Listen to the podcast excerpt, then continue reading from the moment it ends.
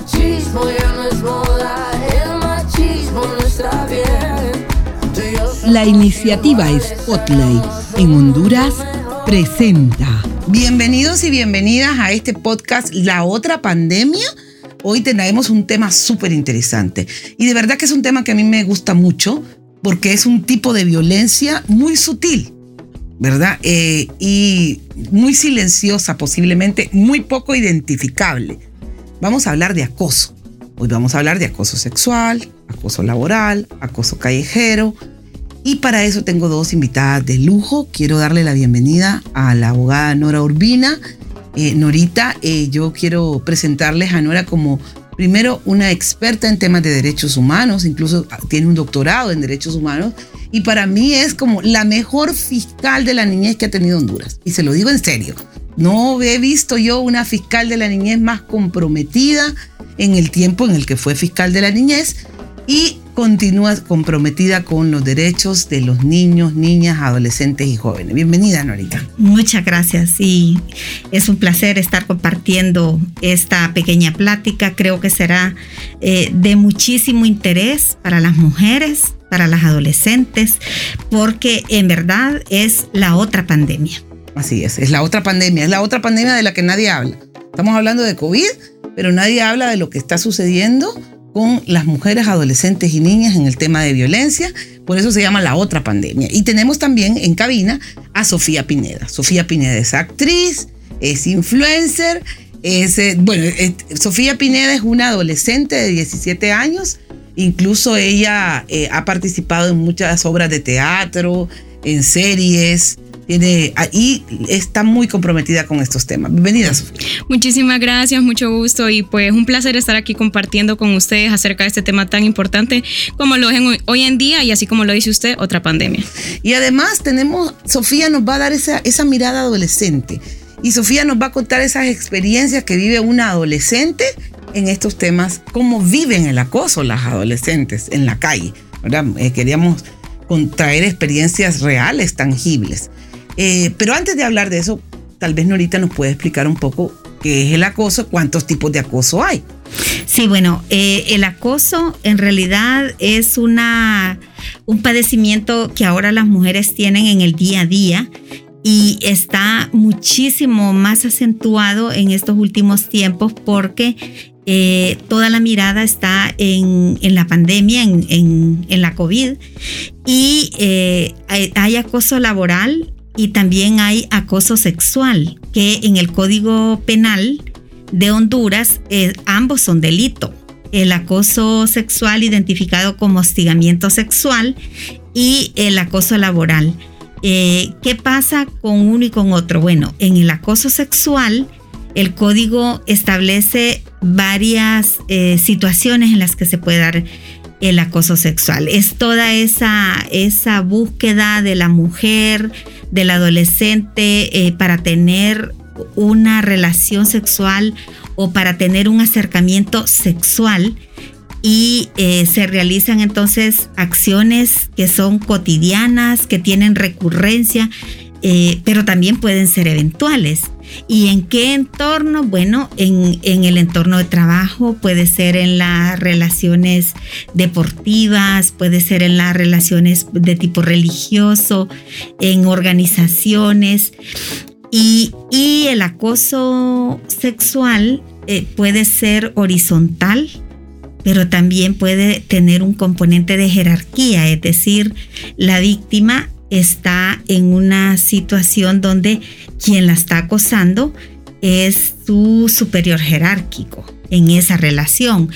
El código establece eh, una pena, eh, si es horizontal es más leve, si ya hay una relación jerárquica es, es mm, eh, incrementa un poco la pena para ese agresor.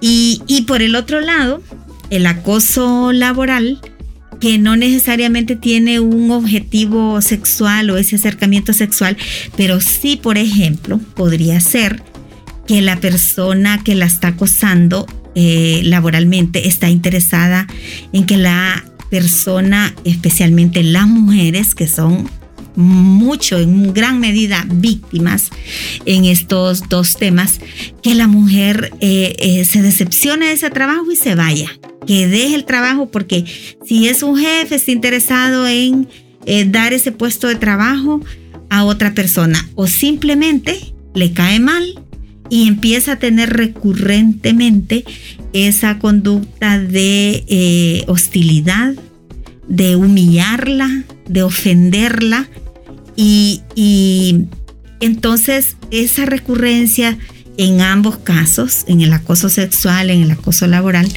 eh, a la mujer la destruyen. Y vamos a hablar de mujeres porque todas aquí sabemos que, eh, que quien más sufre esto es la mujer por temas de género, por temas de machismo, por temas de desigualdades históricas que han habido a relaciones desiguales de poder.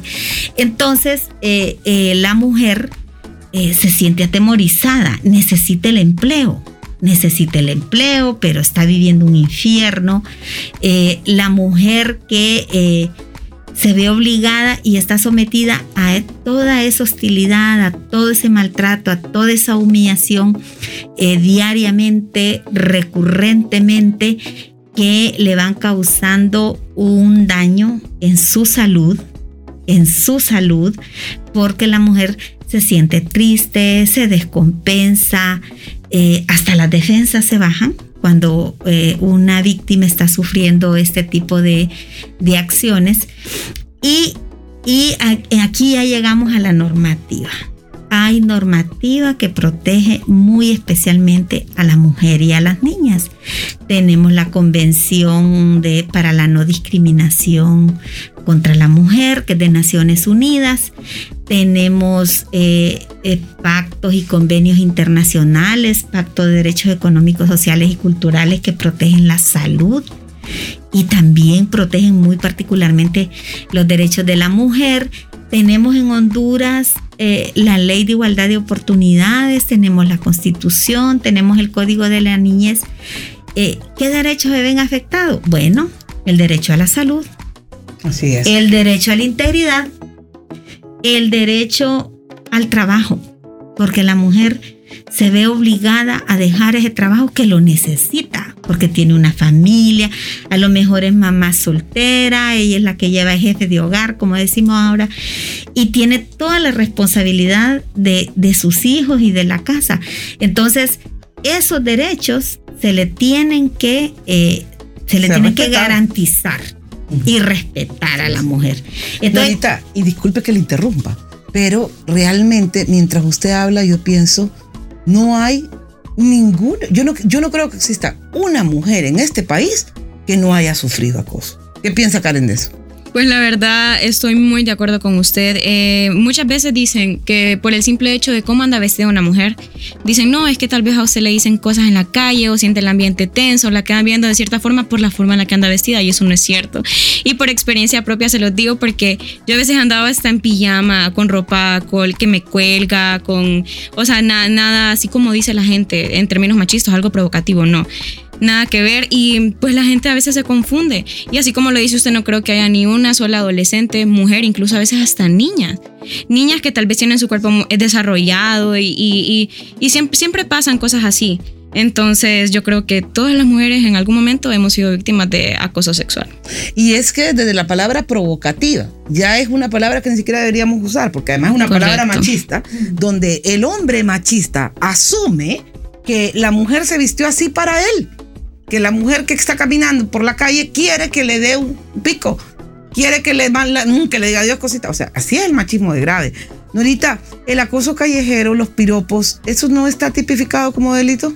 Bueno, desde eh, la emisión del nuevo Código Penal se han incluido unos nuevos tipos penales y yo he visto justamente eh, la semana pasada con mucho agrado algunas conductas que antes se quedaban impunes eh, que ya eh, la fiscalía lo está tomando en ese tipo penal que está en el artículo 209 del nuevo Código Penal, que es muy importante que las mujeres sepan que existe ese tipo penal que es bien amplio, que se denomina violencia contra la mujer Eh, yo recibí una llamada de, de, alguien en tela que me decía que un tipo, y vamos a hablar un poco de, un, de casos, ¿verdad? Claro. Un tipo que siempre le estaba mandando mensajes a, a, esta muchacha diciéndole, eh, usted me gusta, usted tiene que ser mi novia porque usted y yo hemos nacido para, para estar juntos y, y, y, eso se volvía mensajes todos los días y todos los días. De repente un día que ella sale, siente que el tipo la va siguiendo, la va siguiendo y se mete a una casa asustada y ahí me llama. Entonces le digo, no, usted eh, llame a la policía, que la acompañen, vaya, ponga la denuncia, dígales que tiene miedo. La mujer tiene que decir tengo miedo para que las autoridades vean que hay realmente una situación grave para la mujer.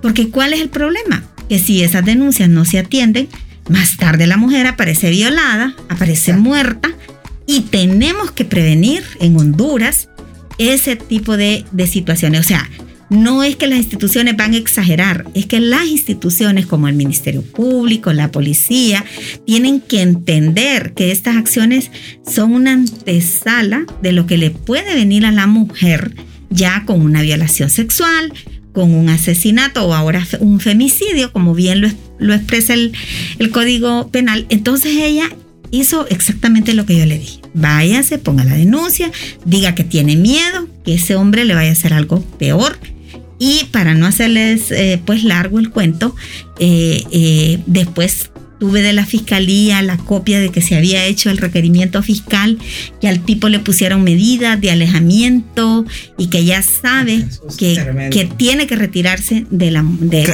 de casos, la, bueno, y usted ha de tener una lista de casos incontable, ¿verdad? Y todos los que hablamos también por WhatsApp, y miren, Norita, porque cada vez que a mí me parece algo, una denuncia, algo, voy donde Norita para que me ayude.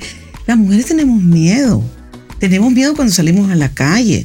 O sea, no es el mismo sentimiento de un hombre en un callejón oscuro que una mujer en un callejón oscuro. Y eh, para muestra un botón, esta situación de Keila Martínez, lo que lo el terrible caso de Keila Martínez que pasó en, en, en, Intibucá, ¿verdad? Que hay demasiado misterio alrededor de esa muerte, pero las que trabajamos los temas sabemos que no hay necesidad ni de adivinar qué pudo haber pasado ahí. Entonces, eh, este, este temor hasta para vestirse, eh, Karen, a mí me decía mi sobrina, mi sobrina se operó el busto a los 17 años, porque su busto era muy grande. Entonces ella ya no podía más. Me dice, tía, usted no sabe, desde que yo salgo del de la casa, desde que me subo en el bus, ya va alguien arrimándome en el bus. Desde que voy, me bajo y camino, adiós, mami. O sea, es, es un acoso permanente y mi busto ya no sé ni cómo esconderlo, porque tuvo que operarse, porque no soportaba el trauma de la cosa. ¿Qué piensas de eso?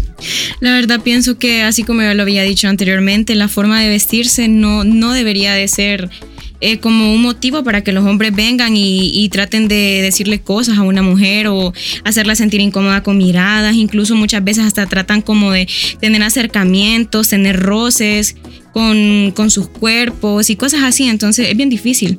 Es bien difícil y tener que tratar de ocultar partes del cuerpo de uno. Cuando en realidad es, creo que esto debería de ser... Eh, debería de, las mujeres tendríamos que tener más respeto. O sea, que en la casa venga y a los varones se, se, cambie ese tipo de pensamiento que tienen, esos pensamientos machistas que en sus hogares les enseñen como, no, a las mujeres no se les trata así. Si usted quiere enamorar a una mujer, no piense que la va a enamorar diciéndole cosas así como acosándola en la calle o diciéndoles cosas perversas o cosas vulgares, sino que de una forma muy diferente a lo que normalmente la gente aquí en Honduras está acostumbrado a verlo como piropos. Así no son es. piropos. Nosotros trabajamos con hombres en estos temas. Y una vez hablando con el acoso, con el acoso sexual con hombres, un día me decía un hombre, ay, entonces ahora, ¿cómo la vamos a enamorar?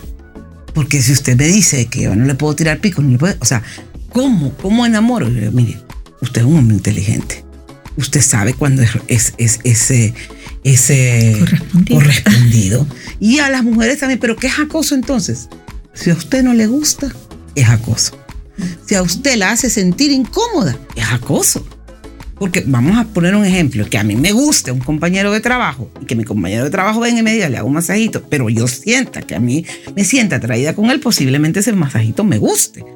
Pero si a mí me van a ofrecer un masaje que no he pedido y ese hombre no ha logrado esa conexión, porque es que eso también tiene que ver mucho con la inteligencia del hombre, ¿verdad? Yo ah, voy a contarle rapidito una historia de mi ex esposo, cuando él es un hombre eh, que trabaja género, es un hombre feminista, mi ex marido, él dice que el 20 14 de febrero me dijo, vamos a, ¿crees que nos vayamos a tomar unos vinitos? No sé qué. Entonces, vamos pues, vamos al súper. Entonces fuimos al súper Teníamos dos meses de ser amigos, me había llevado a su casa, ya me había presentado toda su familia. Yo sabía que él andaba en el cortejo, pero él, no él todavía no había recibido señales mías si era correspondido. Él dice que cuando estábamos viendo los vinos, él me puso la mano aquí. O sea, él estaba detrás de mí y me puso con miedito, me imagino, porque esto de enamorar a una mujer empoderada es complicado. me puso la mano aquí atrás y yo me le recosté.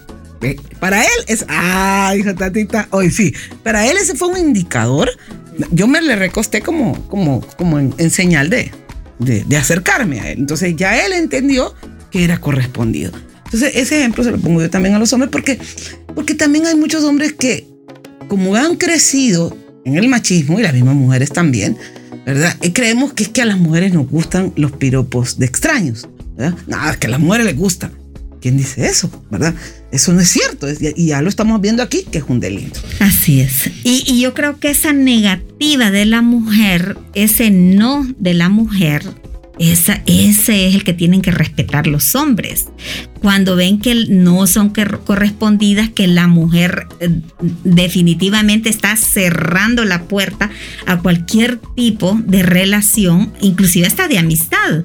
No, no, no, con este hombre no. Entonces, eso es lo que el hombre tiene que respetar. Y ese acoso callejero de piropear, como dicen ellos, ¿verdad? Que no es piropear, eso es ofender a la mujer. Eso eh, eh, es inaceptable totalmente, porque si entre conocidos, donde puede llegar a haber un clic, eh, tienen que ir con mucho cuidado los hombres. Entonces ese acoso callejero, donde cualquiera va a decir cualquier cosa, eso tiene que ser, eh, como bien está en el código, penado y además denunciado. Las mujeres no, no deben quedarse calladas, porque como digo yo, y, está claro, la, la, práctica, los casos nos enseñan que eso eh, se puede volver en una, en una situación más grave para la mujer. Las empresas tienen que tener, y así lo dice la normativa y todo lo que han desarrollado los comités de derechos humanos, tienen que tener mecanismos dentro de las empresas donde las mujeres puedan hacer denuncias. Y los jefes de las instituciones deben eh, eh, aplicar la normativa administrativa y de ser necesaria hacer la denuncia en la vía penal. O sea, no puede un jefe en una institución eh, reírse de una situación de acoso que vive una mujer, ni, puede, ni tienen que solidarizarse con ese agresor.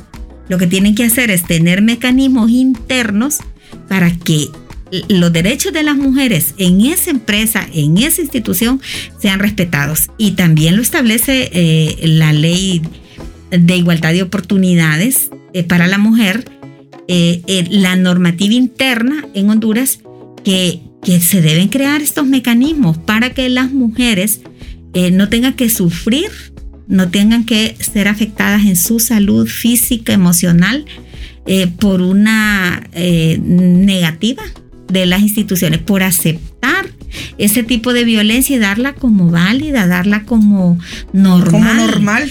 Como normal. Ese ha sido el problema. Hace años aquí hubo un estudio que hizo la OIT sobre ese tema de masculinidades. Bueno, usted maneja muchísimo ese tema. Eh, y cómo los hombres en esta, en esta cultura eh, ven como normal que no, es que los hombres viejos con las muchachitas jóvenes, que a gato viejo, ratón tierno, que y ahí vienen que suelten a las pollas, ¿cómo es? Amarren a las pollas. Que, mi caballo anda suelto. Que los caballos andan sueltos. No, no, no, no, no. Esto es un tema de derechos y, y debemos ir formando a estas nuevas generaciones, a estos niños que ahorita vienen y a los adultos hay que tratar de cambiarles ese Así es, no, que sepan que es un delito. Así es. Eso es un delito y yo soy un agresor si lo hago. Soy un agresor. Porque además ellos tienen que realmente tienen que, eh, y eso es, ese es un proceso, porque eso no es tan sencillo como se quiere. Ellos tienen que, mm, es todo un trabajo de, de- de autoanálisis, de saber de que, pero hay otro término que no es autoanálisis, es retrospectiva, es como eh, eh, al interior saber que están cediendo, están agrediendo, porque las mujeres no vamos por ahí, hey, adiós, qué rico eso, papi, pegan, no, no vamos haciendo eso. Sí, pero ahí también hay una gran responsabilidad del Estado. ¿Y cuál es? Es también de hacer campañas, hacer campañas de comunicación social orientadas a desalentar a esos agresores y a educar esos agresores. Como bien decía usted, Karen, Karen, Sí. que la mujer puede ir desnuda por la calle si le da la gana y nadie la tiene que acosar, nadie ni nadie la tiene que tocar. Entonces, ese es un tema eh, en que el Estado creo que tiene un- una gran tarea y es hacer campañas de comunicación, eh, eh, hacer toda, todo un abordaje porque eh, son eh, conductas muy arraigadas eh, en Honduras. Y, y creo que estamos igual, Guatemala, El Salvador. Pasa por mucha educación, pasa por, por cambiar el chip, como les decía yo, hay que cambiarle a los hombres y, y- y ver cómo, porque miren, la, las muertes de mujeres en Honduras realmente asustan. Muertes, el abuso sexual a mujeres. Y, y ahí es donde vemos eh, cuánto camino hace falta eh, que recorrer, porque en las cárceles hay más de 22 mil presos. no por eso, ¿verdad? sino que en general. Entonces, esas cárceles eh, están llenas y lo que tenemos, tenemos un gran reto, estos casos no pueden quedar impunes, las penas son bajas. Ese es otro tema que también preocupa porque, Claro, porque las penas son bajas porque en vez de subir, bajaron. bajaron, pero también cómo avanzamos eh, haciendo esas campañas, haciendo toda esa labor eh, que, que está vinculada a desalentar al agresor. Así es. Y a verlo como que, o sea, las extraterrestres no somos nosotros, a ellos y los mismos hombres eh, feministas que se están dando cuenta de que esto, esta sociedad tiene que cambiar, los vayan viendo como esto del machismo ya no es moda, discúlpame, sos, sos un, un picapiedra, ya esto, esto no puede seguir sucediendo. ¿Qué piensa Karen de eso? No, la verdad sí, así como le está diciendo usted, eh, necesitan, necesitan cambiarle chip a las nuevas generaciones, tratar de educar bien a, sus hijos, eh, desde que están pequeños cuál es la forma correcta de tratar a una mujer, no faltarle el respeto. En el momento que una mujer dice no, es no. Ya puede ser para que usted tenga un leve acercamiento a ella, puede ser para un beso, puede ser para el momento de la intimidad, pero un no es un no y tiene que ser respetado. Entonces, sí, la verdad es, es bien complicado eso. También eh, muchas cosas las ven como tabú, por ejemplo, ver a una mujer vestida de cierta forma en la calle, no, es que esta mujer ya es esto y empiezan a juzgar sin realmente conocer a la persona. Entonces, las mujeres somos muy señaladas por la sociedad, por los estereotipos, por tenemos que hacer esto, tenemos que comportarnos de cierta forma, porque si no un hombre no te va a tomar en serio y cosas así y que hay que cambiarlas, hay que cambiarlas. miren, aquí hay otro tema y es de que, eh, al hilo de lo que usted está diciendo, que porque la mujer anda vestida así, que no, Eh, la mujer puede ser una prostituta y aceptar ir a la cama con un hombre, por lo que sea, ¿verdad? Por Y amor. cuando llega a la cama Pero si cuando llega a la arrepiente. cama, la mujer se arrepiente eh, y dice no, el hombre tiene que retroceder. Correcto. Porque no es no. No le da el Y el código establece que la violación sexual es toda relación no consentida. Y si la mujer, en el último momento, la mujer dice no, es no. Aunque sea una mujer que la recogió en una calle, que había convenio de un precio, que había no. Si la mujer al final dice no, el hombre tiene que respetar ese no. Igual, igual ocurre si esa mujer, eh, y, y estamos hablando de que es una mujer que, que porque, porque, bueno, las mujeres, eh, las mujeres a veces eh, aceptan ir a una fiesta, aceptan ir, tomarse un vino, pero cuando el hombre va con la mentalidad, la emborracho para, para abusarla sexualmente, eh, eso también es penado. Eso está en el código que cuando deliberadamente Planificado. es planificado, el agresor se lo piensa y la muchacha va y confía de que están empezando una, una relación de noviazgo y acepta ir y bailar y tomarse un vino.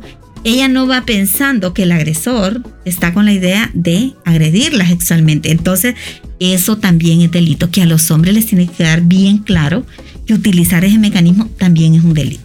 Y es una violación Así sexual. es. O sea, mira, mientras usted habla, yo pienso varias cosas. Y una de ellas es, eh, porque ya nos quedan cinco minutos, se nos acabó el programa tan interesante, pero una de ellas es que si nosotros logramos prevenir el acoso sexual, podríamos prevenir la violencia sexual, que es un delito todavía más duro, ¿verdad? Y, y- y muy difícil de rehabilitar, ¿verdad? Muy difícil de recuperar, ¿verdad? La- Las víctimas de violencia sexual eh, cargan con toda una carga psicológica que posiblemente les cueste Toda la vida. toda la vida, yo creo que toda la vida. Así es. Entonces, si lográsemos eh, hacer un trabajo de sensibilización, de concienciación, de capacitación y de las penas, porque al final esto de la, la legislatura tiene que ir acompañado de- de- del trabajo de sensibilizar, nosotros podríamos prevenir la violencia sexual. El trabajo con hombres es fundamental, fundamental, fundamental, porque los hombres eh, pues la mayoría son los agresores. Aquí estamos hablando de las estadísticas, ¿verdad?